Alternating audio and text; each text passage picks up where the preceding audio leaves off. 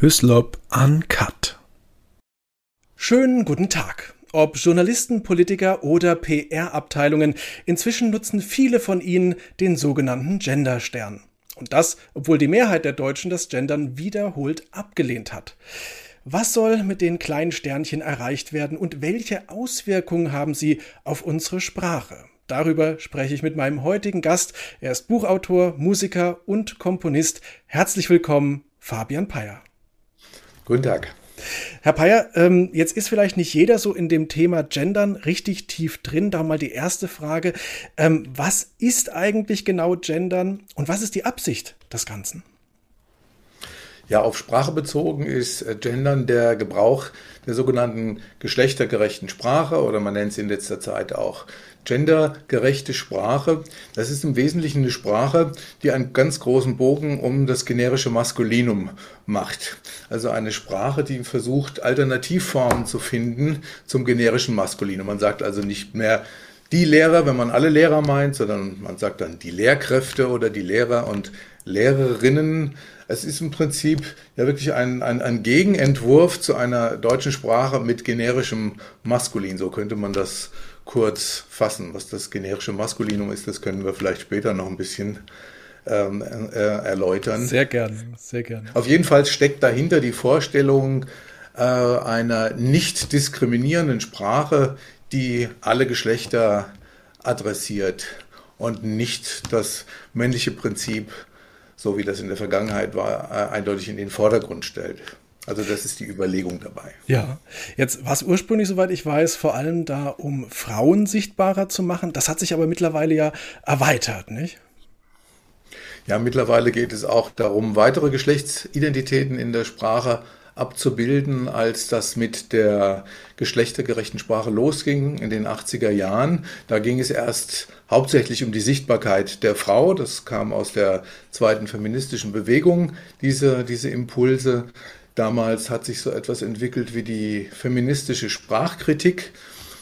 Diese Forscherinnen haben das Deutsche dann unter die Lupe genommen und haben festgestellt, das Deutsche ist eine Männersprache. Wir müssen diese Sprache modifizieren, damit Frauen auch sichtbar sind. Und ja, so etwa seit der Jahrtausendwende kamen dann auch noch neue äh, Aspekte hinzu. Ähm, in letzter Zeit redet man ja auch stärker noch von Menschen außerhalb des binären Geschlechterspektrums. Und in dem Zusammenhang ist dann auch die Karriere des Gendersterns zu sehen, der ja nicht einfach nur so ein Stoppelement ist, sondern auch eine, eine, eine, Bedeutung hat. Er soll ja symbolisieren, er soll ja symbolhaft stehen für alle Menschen, die sich nicht an diesen Polen Mann-Frau verorten, sondern irgendwo dazwischen. Jetzt haben Sie das generische Maskulinum schon mal angesprochen. Da war ja wiederholt zu hören, die Sorge sei, wenn man zum Beispiel nur von die Ärzte, die Schüler, die Lehrer spricht, dass automatisch die Menschen nur an Männer denken. Ist das denn so? Also zum generischen Maskulinum muss man vielleicht noch sagen, dass es, ähm, man sollte eigentlich eher vom Maskulinum reden, für das es zwei Lesarten gibt. Also es gibt ein Maskulinum, so wie es ein Femininum gibt und ein Neutrum. Und dieses Maskulinum hat so eine Twitter-Funktion. Man kann es einmal lesen als spezifisches Maskulinum, dann bezeichnet das also der Literaturwissenschaftler Hugo Müller, dann bezeichnet es eine männliche Person. Man kann aber auch das ähm, Maskulinum generisch lesen, inklusiv, dann steht es geschlechtsabstrahierend für Menschen ähm, aller Geschlechter. Also Sie können sagen, die Lehrer an unserer Schule oder die Schüler an unserer Schule, das ist so eine typische generische Verwendung. Also das Maskulinum hat diese zwei Gesichter, das generische und das spezifische. Jetzt ist ja ein anderer Punkt, um den es immer wieder geht, äh, ist ja das, das Geschlecht, also äh, Genus und Sexus. Vielleicht können Sie mal ganz kurz erklären, was hat es damit eigentlich auf sich? Also das sind zwei unterschiedliche Kategorien. Genus und Sexus. Genus ist eine grammatische Kategorie. Ich habe eben schon gesagt, wir haben im äh, Deutschen Maskulin, Feminin und Neutrum. Das sind die drei sogenannten Genera, also Genus, Plural Genera. Und äh, das sind aber rein innersprachliche Kategorien. Dann haben wir auf der anderen Seite Sexus, das bezeichnet das natürliche Geschlecht einer, einer Person. Und nun gibt es unterschiedliche Auffassungen darüber, wie diese beiden Kategorien korrelieren. Ob es da einen ganz engen Zusammenhang gibt oder ob dieser Zusammenhang eher los ist. Die äh, Verfechter der Gendersprache gehen von einer sehr engen Verbindung aus und sagen, also das ist eigentlich fast das Gleiche. Da gibt es unheimlich viele Überschneidungen und wenn es mal keine Überschneidung gibt, dann hat das auch irgendeinen Grund, die mit dieser Sexus-Genus-Korrelation zusammenhängt. Die sagen zum Beispiel dann, wenn man eine Frau als der Vamp bezeichnet, dann ähm, haben wir hier zwar ein Maskulinum, das läge aber daran, dass diese Frau sich nicht anständig verhält, dass sie quasi aus ihrem Rollenbild hinausfällt und dann wird sie bestraft damit, dass sie ein äh, anderes Genus bekommt. Oder wenn man von einem Mann sagt, die Memme, dann äh, wird dann argumentiert, ja, der wird auch damit bestraft, mit dem Femininum, äh, weil er nicht genügend mannhaft ist. Also das sind so die Argumentationen, die in der Genderlinguistik gern verwendet werden. Äh, auf der anderen Seite ist die Position, dass das erstmal zwei ganz getrennte Kategorien sind. Das merkt man zum Beispiel sehr schön an äh, Wörtern wie der Mensch oder die Person oder das Mitglied. Der Mensch, das kann ein Wesen jeglichen Geschlechts sein. Die Person ebenfalls und beim Mitglied ist es genauso. Also man sieht bei diesen Wörtern, und da gibt es ganz viele von, dass wir Genus und Sexus diese beiden Kategorien auch vollkommen entkoppeln können. Und so argumentieren dann auch die Vertreter der mal, traditionellen, herkömmlichen Sprache, die sagen, wenn wir einen, das Wort der Mensch geschlechtsabstrahierend lesen können, dann können wir auch das Wort der Lehrer oder die Lehrer geschlechtsabstrahierend lesen, weil es eben diese grundsätzliche Kopplung von Genus und, und Sexus nicht gibt. Jetzt haben Sie ja das Buch geschrieben äh, von Menschen und MenschInnen. 20 gute Gründe, mit dem Gendern aufzuhören. Bevor wir nachher über die Gründe sprechen, warum man damit aufhören sollte, vielleicht erstmal die Frage, wie kam es dazu, dass Sie das Buch geschrieben haben? Also ich habe äh, so mein, mein Werdegang beginnt mit einem Germanistik- und Italianistikstudium. Also das heißt, ich habe, äh, bevor ich mich der Musik gewidmet habe, eine, ja, eine andere Ausbildung absolviert, das Studium auch abgeschlossen und im, im Germanistikstudium beschäftigt man sich auch mit Sprachwissenschaft. Und dieses Thema Sprache hat mich schon immer fasziniert. Bin auch äh, in jedem Jahr mehrere Monate in Italien und ähm, ver vergleiche die beiden Sprachen miteinander. Man kriegt auch einen anderen Blick auf das Deutsche, wenn man mal von, äh, von außen einen Blick auf Deutschland wirft.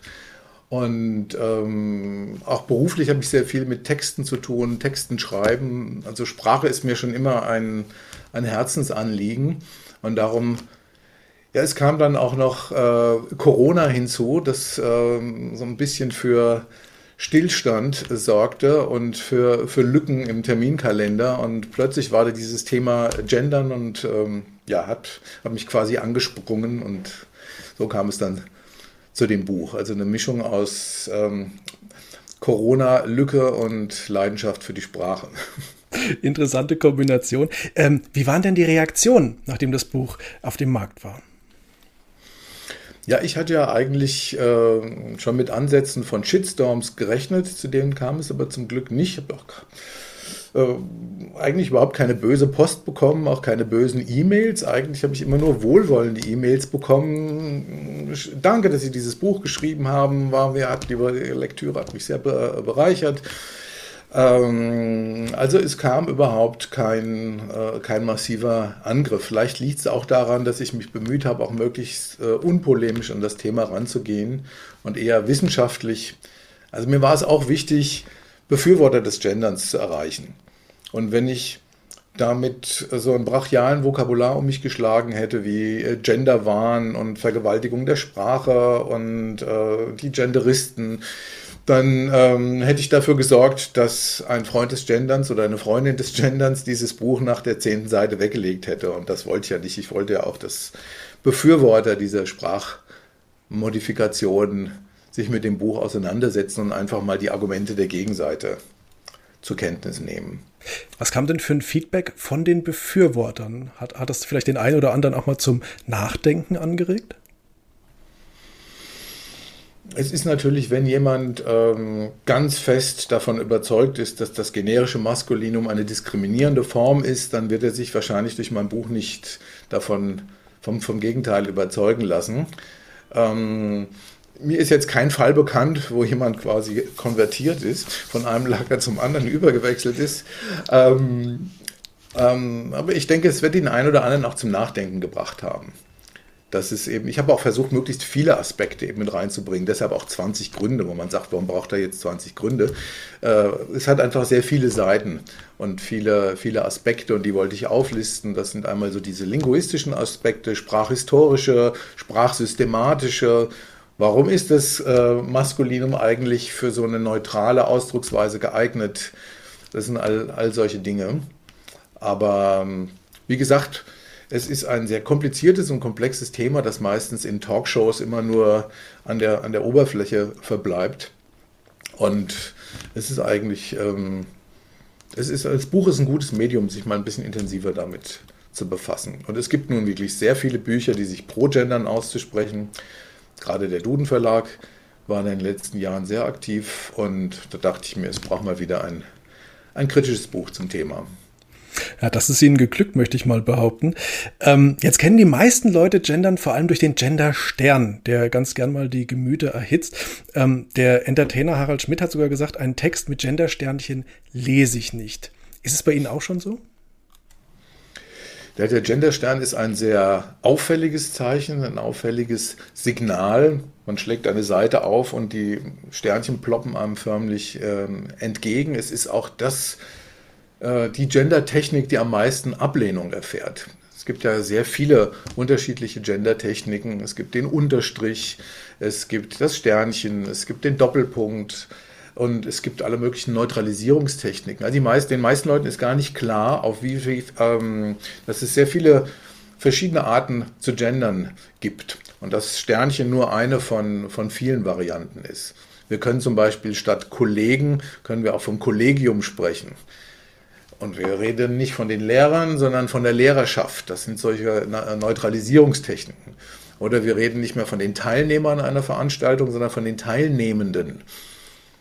Ich habe sogar schon gehört, dass es Lokfahrende gibt. Also das ist diese Partiziptechnik. Man kann eigentlich aus jedem Wort auch ein schönes Partizip bilden.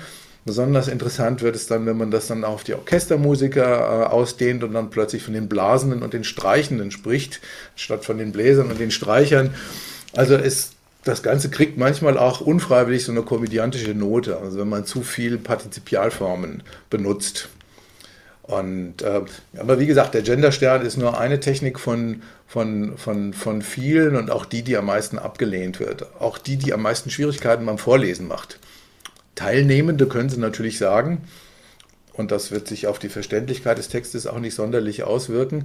Aber Sternchentexte, gerade wenn es im Singular ist, sind zum Teil wirklich unlesbar, weil sie immer beide Formen haben und dann jede, jeder Teilnehmer, Teilnehmerin, also diesen, diese Gender-Texte sind im Singular fast unlesbar, im Plural geht es einigermaßen, aber auch das ist eigenwillig. StudentInnen, LehrerInnen, JournalistInnen. Jetzt haben Sie die Lesbarkeit schon angesprochen. Das ist eigentlich schon meine nächste Frage.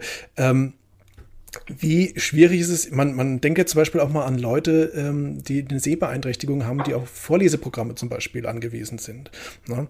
Wie beeinträchtigend ist das für diese Leute oder aber sogar für Menschen, für die Deutsch eine Fremdsprache ist, die das als Sprache lernen äh, wollen, müssen, was auch immer, äh, und dann mit lauter äh, Gendersternchen in Texten konfrontiert werden? Einen äh, Verband der äh, Sehbehinderten in Deutschland, der sich dazu auch schon geäußert hat und gesagt hat, also diese Sternchen werden von den Vorleseprogrammen immer als Stern vorgelesen. Und wenn man dann, man hat eigentlich die Form StudentInnen, dann wird dieses, aus diesem Vorlesungs äh, Vorleseprogramm wird dann Student SternInnen. Also ist natürlich bei einer Häufung von Sternchen in den Texten für den die Hörer von, von, von so einem Text sehr, äh, sehr mühselig. Es ist auch darüber hinaus, ist Deutsch eine sehr komplexe Sprache für jeden, der sie, der sie lernen muss.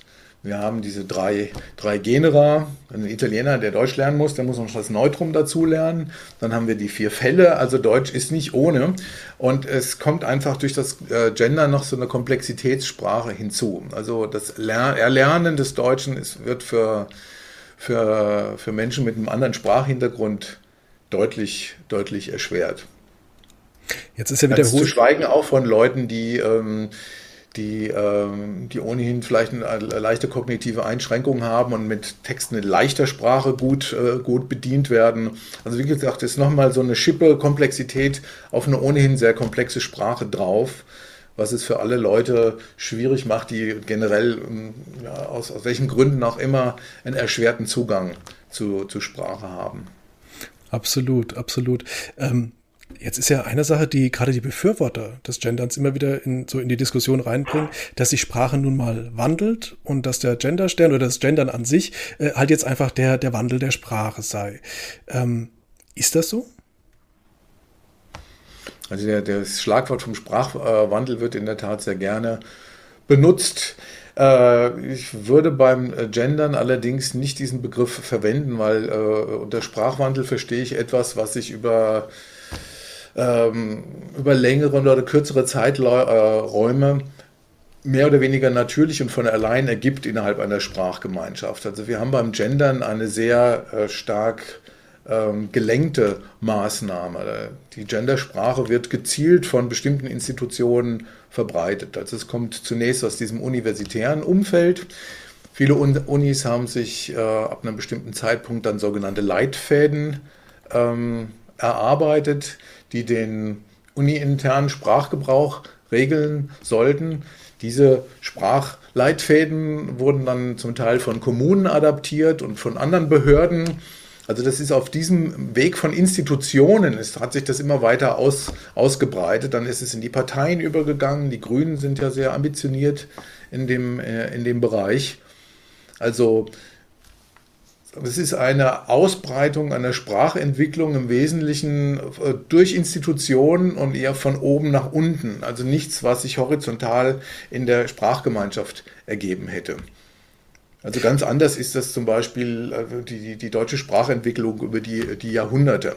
Da fallen irgendwelche Wörter weg, die auf einmal keiner mehr äh, versteht. Äh, es werden Wortenden, ich, ich gehe dann nicht mehr durch, im Walde ging ich spazieren, sondern heute heißt es, ich ging im Wald spazieren. Dieses Endungs-E ist irgendwann mal abgeschliffen worden. Der Genitiv ist rückläufig. Des Vaters strenge Miene würde heute keiner mehr sagen ähm, und das böse Gesicht vom Papa. Also wir haben, äh, wir haben einfach Wandel in der Sprache. Wir haben manchmal auch einen ganz schnell sich vollziehenden Wandel. Wir müssen jetzt nur mal auf die letzten beiden Corona-Jahre zurückblicken, wie viele neue Wörter wir da gelernt haben. Boostern, Schmierinfektion, Aerosolverbreitung, und also alles Dinge, die es vielleicht irgendwo in akademischen Nischen schon, schon gab, die aber plötzlich in den allgemeinen Wortschatz übergegangen sind. Sieben Tagesinzidenz. Wir haben ganz viele neue Wörter gelernt, die haben wir aber auch gelernt, weil wir sie gebraucht haben. Also so funktioniert das in der Regel auch. Wir haben irgendeinen Wandel in der Wirklichkeit, der ein neues Wort erforderlich macht. Laptop. Früher gab es keine Laptops, irgendwann haben wir ein Wort dafür benutzt und das haben wir uns natürlich aus dem, aus dem Englischen geholt, weil wir unserer eigenen Sprache nicht so über den Weg trauen. Wir hätten auch Klapprechner sagen können, aber wir haben Laptop genommen, das klingt irgendwie ein bisschen schicker. Wir haben das Handy genommen, obwohl das in Amerika Cellular heißt. Also das ist so ein Sprachwandel, der angestoßen wird von einem Seinswandel, also von einer geänderten äußeren äh, Wirklichkeit, die dann auch neue sprachliche Mittel braucht. Grammatik und solche Dinge, das äh, sind meistens Prozesse, die sich wirklich über einen sehr, sehr langen Zeitraum hinziehen. Deshalb gesagt, würde ich auch ja. die Gendersprache nicht als Sprachwandel bezeichnen. Mhm. Im herkömmlichen Sinne, sondern eher als ein, eine Sprachlenkungsmaßnahme, die von oben nach unten durchgereicht wird. Top-down. Diese Sprachlenkungsmaßnahme, ähm, die von oben nach unten passiert, inwiefern müsste da eigentlich die Bevölkerung mit eingezogen werden? Und wird sie denn überhaupt mit einbezogen? Das ist mir nicht bekannt, dass man die Bevölkerung in dieser Frage jemals ähm, um ihre Meinung äh, oder, oder um die Mitwirkung gebeten hätte.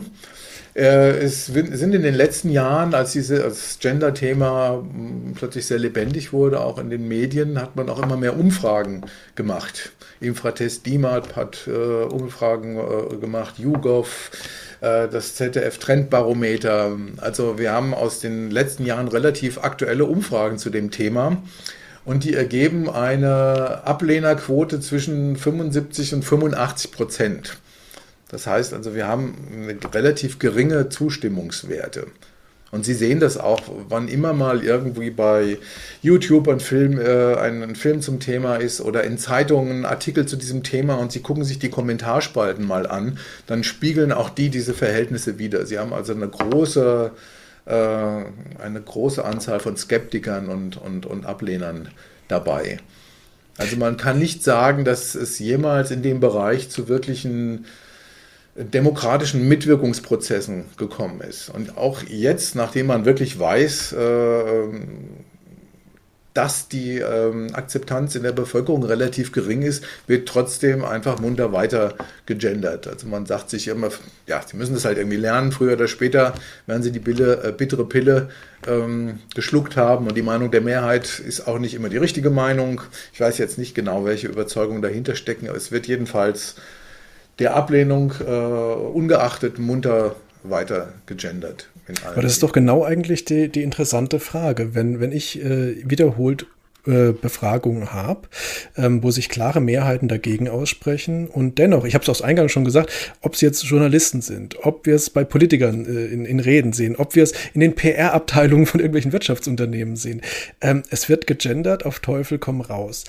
Was steckt also dahinter? Warum ist einem in dem Fall der Mehrheitswille so, ja, egal, muss man ja sagen? Warum wird überhaupt gegendert? Das ist natürlich auch das, es, es gibt eine sehr komplexe Motivlage bei dem Thema. Warum macht man das denn überhaupt? Äh, wir hatten ja neu, äh, vorhin schon so einen leichten ähm, historischen Rückblick das war die äh, feministische Linguistik in den 80er Jahren und dann die Diskurse über mögliche weitere Geschlechter seit dem Jahr äh, 2000. Ähm, es ist halt so, dass im Augenblick auch dieses Thema Identitätspolitik generell sehr äh, virulent ist. Und in diesem Zusammenhang geht es ja sehr stark um solche Themen wie Repräsentanz, Sichtbarkeit, ähm, Nichtdiskriminierung von Minderheiten. Es sind einfach Themen, die im Augenblick unheimlich en vogue sind. Und ähm, zum ersten Mal in der Geschichte der Linken auch ähm, keine, wie sagt man, Protestbewegung von unten ist, sondern quasi aus den, äh, aus den etablierten Kreisen, aus der Elite selber kommt. Also Marx hat mal gesagt, irgendwie die Ideologie, die herrschende Ideologie einer Zeit ist immer die Ideologie der herrschenden Klasse. Das kann man im Augenblick wirklich wunderbar beobachten. Also das sind Gedanken und Konzepte, die im Grunde genommen aus dem Establishment kommen und von dort aus durchgereicht werden. Und das betrifft äh, eben nicht nur staatliche Institutionen, sondern auch große äh, global aufgestellte Unternehmen. Also die Orientierung an Identitätspolitik ist, zieht sich durch sehr viele ähm, gesellschaftliche Gruppierungen. Jetzt haben Sie die Identitätspolitik schon angesprochen. Ähm, da geht es auch immer sehr viel, habe ich so das Gefühl, auch um Punkte wie Moral, also quasi religiöse Eigenschaften eigentlich schon der ganzen Geschichte. Äh, ist Gendern irgendwie auch eine Frage der Moral, Herr Peyer? Ist jetzt Identitätspolitik ist ohne Moral nicht äh, zu denken. Also Identitätspolitik basiert ja auf so einem Gruppenkonzept. Also das Individuum wird einer Gruppe zugeordnet. Von dieser Gruppe sagt man, sie sei diskriminiert und diese Diskriminierung muss über, überwunden werden mit verschiedenen Maßnahmen. Also oft ist das die Forderung nach bestimmten Quoten, um eben diese Repräsentanz zu erreichen. Ähm, also das ist so der, der, der Kerngedanke. Und dieser, ähm, die Klage über die Diskriminierung oder Marginalisierung von sozialen Gruppen, seien es nun Migranten oder Menschen mit äh, nicht heteronormativer sexueller Orientierung, die ähm, ja, äh, das ist, das ist immer auch moralisch fundiert. Man fordert natürlich nach Anerkennung und nicht Diskriminierung und überall, wo man das Gefühl hat, diese Gruppen werden weiter stärker äh, marginalisiert und diskriminiert, da ähm, kommt natürlich Empörung und Moral auch mit ins Spiel. Das macht die ganze Debatte auch so schwierig, weil es hier nicht ähm, ja, um eine nüchterne sprachpragmatische Diskussion geht, wo man sich fragt, ja, wie können wir die Sprache gestalten, ähm, damit sie funktionsfähig bleibt und trotzdem irgendwie ähm, möglichst viele Geschlechter flexibel äh, repräsentiert, sondern es kommt sehr früh dieser Moralaspekt mit rein, der es schwierig macht, auf der, auf der sachlichen Ebene dann zu bleiben. Gibt es eigentlich Sanktionen fürs Nicht-Gendern? Das wird von Genderbefürwortern immer wieder bestritten, dass dem so sei. Aber es sind in letzter Zeit immer mehr Fälle auch an, an Hochschulen, an Universitäten dokumentiert worden, wo es tatsächlich bei Arbeiten zu Punkteabzug kam. Zuletzt auch in Kassel, da hat sich dann ein Student dagegen gewehrt und das hat auch ein ziemliches Presseecho gefunden damals. Lukas Hohmann hieß er, glaube ich, der Student.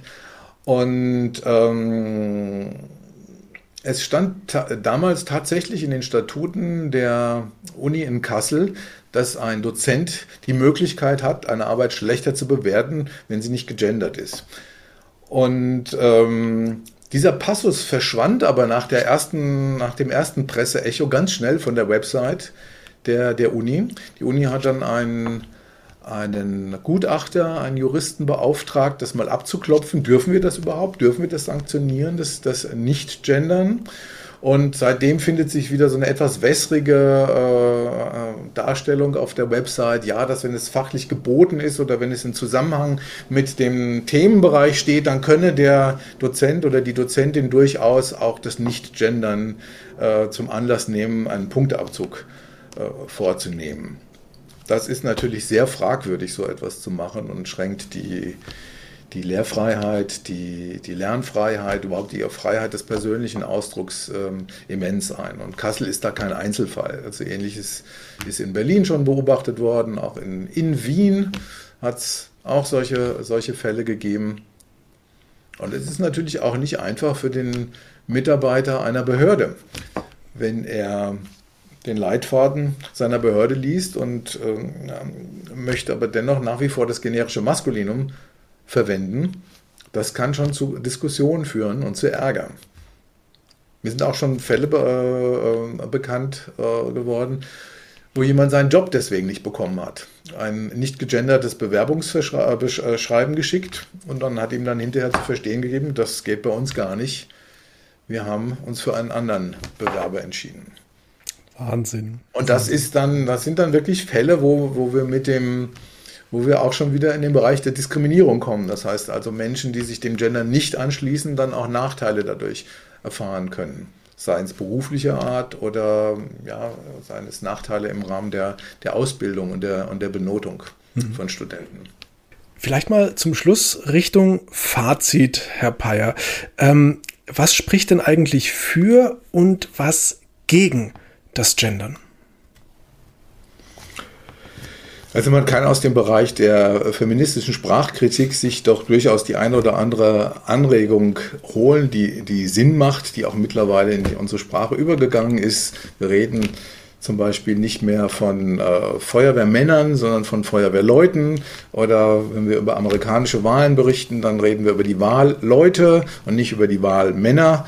Ähm, also man kann sich in vielen Bereichen durchaus die Frage stellen, gibt es da nicht irgendwie einen neutraleren Begriff und kann man das äh, männliche Prinzip sprachlich nicht leicht in den Hintergrund treten lassen. So gibt es zum Beispiel auch eine Reihe von medizinischen Fachzeitschriften, die früher Namen hatten wie der Orthopäde oder der Zahnarzt dass man sich da überlegt, äh, vielleicht mal einen neuen Titel zu nehmen, da wird, wird niemand ein Problem mit haben. Ein Problem ist es halt, wenn man ähm, wenn man das komplett auf den Bereich des generischen Maskulinums erstreckt und sich vornimmt, das generische Maskulinum quasi aus der deutschen Sprache zu tilgen. Das geht nicht ohne Kollateralschäden.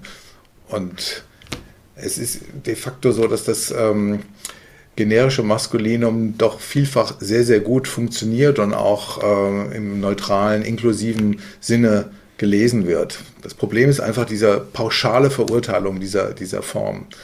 Es gibt auch viele Wörter, die schon sehr neutral daherkommen und oder gar nicht diese Vergeschlechtlichung in sich tragen, wie zum Beispiel Einwohner, die Einwohner von Hamburg. Da denkt kein Mensch daran, dass in, in, in Hamburg nur Männer wohnen. Man weiß, dass es die Reeperbahn gibt und da wohnen auch, arbeiten auch Frauen. Also ähm, es ist, ähm, man müsste wegkommen von dieser pauschalen Stigmatisierung des generischen Maskulinums. Man müsste sich fragen, ob das generische Maskulinum nicht äh, noch ein, ein Daseinsrecht hat und sehr gute Dienste leisten kann. Es gibt viele Fälle, wo man überhaupt nicht drum rumkommt. Wenn man zum Beispiel sagen möchte, dass Angela Merkel der achte Bundeskanzler der Bundesrepublik Deutschland war, dann mussten sie ein generisches Maskulinum verwenden, weil sie nicht die achte Bundeskanzlerin war. Es ist, äh, es würde keinen Sinn machen. Oder wenn Sie sagen wollen, Mädchen sind die besseren Schüler. Wenn Sie sagen würden, Mädchen sind die besseren Schülerinnen, dann würde es keinen Sinn machen, weil Mädchen sowieso immer Schülerinnen sind. Wenn Sie aber sagen wollen, die Mädchen sind unter allen Schülern die Besten, dann müssen Sie sagen, die Mädchen sind die besseren Schülerinnen. Oder der BND setzt jetzt auch Frauen als Spion ein können Sie auch nicht sagen Spionin, das würde keinen Sinn machen. Das ist eine Tautologie. Also ähm, man muss einfach wegkommen von dieser pauschalen Stigmatisierung. Die Frage zum Schluss, Herr Peyer, schauen wir mal ein Stückchen in die Zukunft, sagen wir mal fünf Jahre in die Zukunft. Ähm, haben wir es dann immer noch mit dem Gendern oder ist Gendern dann schon Vergangenheit und wir sprechen über ganz andere Themen? Also was Glaskugeln anbelangt, bin ich nicht besonders gut. Es ist so, dass Gendern im Augenblick von vielen sehr einflussreichen gesellschaftlichen Gruppen gepusht wird. Also es wird seitens des Staates gepusht, es wird seitens politischer Parteien gepusht, es wird seitens der Industrie gepusht. Das heißt also, es hat ähm, ein hervorragendes Marketing und eine hervorragende Multiplikationsmacht hinter sich. Das würde eher dafür sprechen, dass es sich stärker durchsetzt. Auf der anderen Seite haben wir immer noch diese hohen Ablehnungsquoten von ungefähr 80 Prozent. Es kann auch sein, dass da zurückgerudert wird, weil, weil Gender natürlich auch ein ziemliches Spaltungspotenzial hat. Also es kann dazu führen, dass es einfach zu, zu weiteren sozialen Verwerfungen kommt. Und dieses Spaltungsthema haben wir ja ohnehin in vielen, äh, in vielen Bereichen. Und ähm, unter Umständen kommt man da zu einem Einlenken, weil man sagt, irgendwie der Kollateralschaden ist zu groß. Wenn wir das jetzt so brachial durchziehen mit dem Gendern, dann äh, werden wir viele Leute verlieren. Ähm, zum Beispiel der öffentlich-rechtliche Rundfunk hat sehr viel an Glaubwürdigkeit verloren, indem er das Gendern so äh, forsch vorangetrieben hat. Weil man kann jetzt ganz eindeutig sehen, wo die politischen Sympathien der, der Moderatoren und Moderatorinnen liegen. Also man outet sich ja auch, man positioniert sich mit diesem Sprechen. Man, man sendet Signale für, für Gesinnung. Und äh, das ist für einen öffentlich-rechtlichen Rundfunk eigentlich fatal. Der hat nämlich das Neutralitätsgebot und müsste eigentlich äh, sich darum bemühen, möglichst neutral aufzutreten und sich nicht zu positionieren. Also das haben wir ja auch im Bereich des, ähm, ja, überhaupt der journalistischen Berichterstattung, wo man in den letzten Jahren dem ÖR öfters äh, vorgeworfen hat, äh, Haltungsjournalismus zu betreiben. Das Gendern passt da wunderbar rein und untergräbt im Grunde genommen die Glaubwürdigkeit der Sender. Also unter Umständen kommt es da zu einem Einlenken. Aber wie gesagt, diejenigen, die das im Augenblick multiplizieren und verbreiten, ähm, sind an den Schaltstellen der Gesellschaft, wo sie eben auch diese, diese Sprache ähm, in die Breite bringen können, in den Mainstream bringen können. Sie öffnen das Programm Spotify, das wird gegendert, weil sich Spotify dafür entschieden hat, alles zu gendern. Sie öffnen das Programm LinkedIn, äh, es wird gegendert. Die, Audi, äh, die Mitarbeiter bei Audi sollen sich als, als Audianerinnen äh, begreifen. Also sie haben es seitens der Wirtschaft, sie haben es seitens der Medien, Sie haben es, äh, der öffentlich-rechtliche Rundfunk macht mit, der Staat macht mit, viele Behörden machen. Das ist also, es sind einfach starke Kräfte, die dafür, äh, die das promoten, diese Art des Sprechens. Also das, wie gesagt, das spricht dafür, dass es sich wahrscheinlich doch durchsetzen wird. Auf der anderen Seite ähm, gibt es sehr viel Unwillen, sehr viel ähm, Zorn, sehr viel, sehr viel Ärger und Spaltung und das könnte vielleicht den, äh, den einen oder anderen, der jetzt forscht drauf los, gendern, auch mal zum, zum Nachdenken bewegen, dass man sagt, okay, wir schrauben das jetzt mal wieder zurück und gucken, ob wir dem generischen Maskulinum nicht die ein oder andere das ein oder andere Refugium gönnen. Gibt es jetzt auch ein, ein, neues Buch beim Duden Verlag von einer Dame namens Older Dissen, die dann durchaus sagt, ja, es gibt doch so Situationen, da kommt man irgendwie um das generische Maskulinum nicht drum herum. Es hat doch hier und da noch seine Berechtigung. Und das ist halt die große Frage. Wie groß ist dieser Bereich, wo das generische Maskulinum noch seine Berechtigung hat? Also ich hoffe, dass darüber die Diskussionen noch weiter laufen und das noch nicht der Endstand war. Also ich habe das Gefühl, es ist im Augenblick, äh, geht es in so, ein, äh, es ist in so eine, eine extreme Richtung ausgeschlagen und das, dieses Pendel kann durchaus auch wieder in die andere Richtung gehen. Es bleibt also spannend, Herr Peyer. Das war's auch schon. Wir sind am Ende angekommen. Ganz, ganz herzlichen Dank für das Gespräch. Ja, vielen Dank fürs Interview, Herr Islop.